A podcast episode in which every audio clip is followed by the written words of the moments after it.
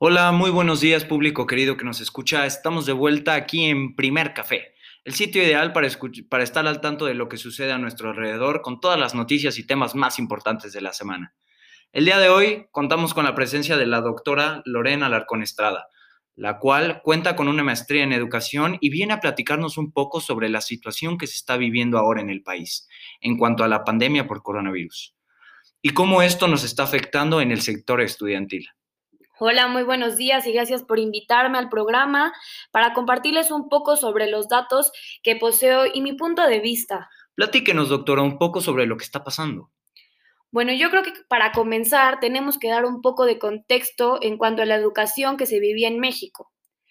Bueno, en México el sistema educativo desafortunadamente es deficiente en la mayoría de los sectores, pero en el ámbito rural es aún peor. Y es aquí por donde empieza todo este problema porque tristemente en México las poblaciones rurales abundan y esto se debe a las condiciones de vivienda que tienen, la pobreza en la que se encuentran y por consiguiente en el sector de la educación, las áreas de trabajo no son dignas. No se cuenta con presupuesto ni mobiliario para el trabajo y por consiguiente la educación que se les está otorgando a los niños no es completa. Sin mencionar que la mayoría de los casos los maestros no están capacitados para poder impartir una enseñanza de forma correcta y de calidad. ¿Nos podría dar datos más específicos en cuanto a estas escuelas rurales que existen en el país? Por supuesto. Mire, de nivel básico, en México se encuentra alrededor del 56.7% de las escuelas en el nivel medio superior aproximadamente contamos con el 30.4% y en cuanto a escolares indígenas es alrededor del 87.3%. Qué impactante, doctora. Sí, y esto es un problema que México ha ido cargando durante años y el cual se acaba de, de incrementar aún peor por la crisis sanitaria que estamos viviendo. Platíquenos, por favor, cómo esto ha afectado en el ámbito rural. Por supuesto.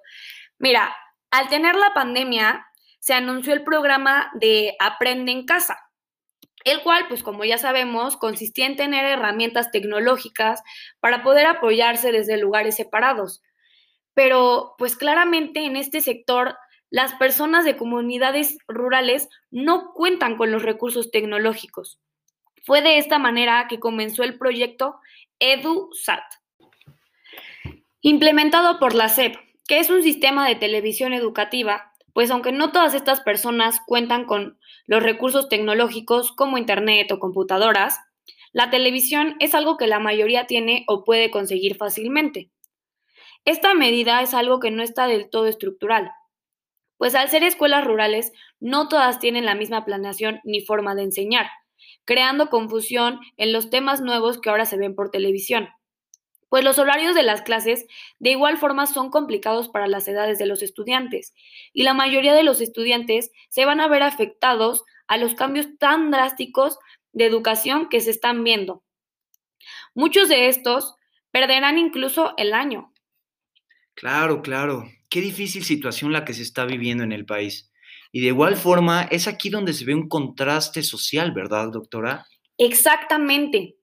Es aquí cuando podemos ver los dos lados tan opuestos, desde las personas que tal vez cuentan con una computadora, dos iPads, en fin, todo el material didáctico y equipo para poder tomar sus clases y seguir el plan de estudios a la perfección, a las personas que no tienen ni una televisión y tienen que caminar un largo tramo para poder llegar al lugar más cercano que cuente con un televisor y de esta forma poder tomar sus clases. Sí, por supuesto.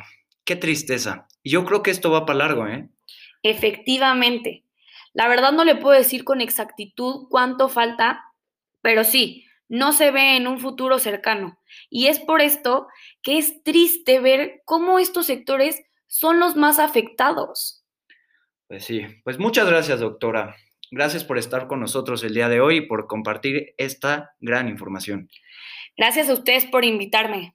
Eso fue todo por hoy y manténganse informados. Hasta la próxima.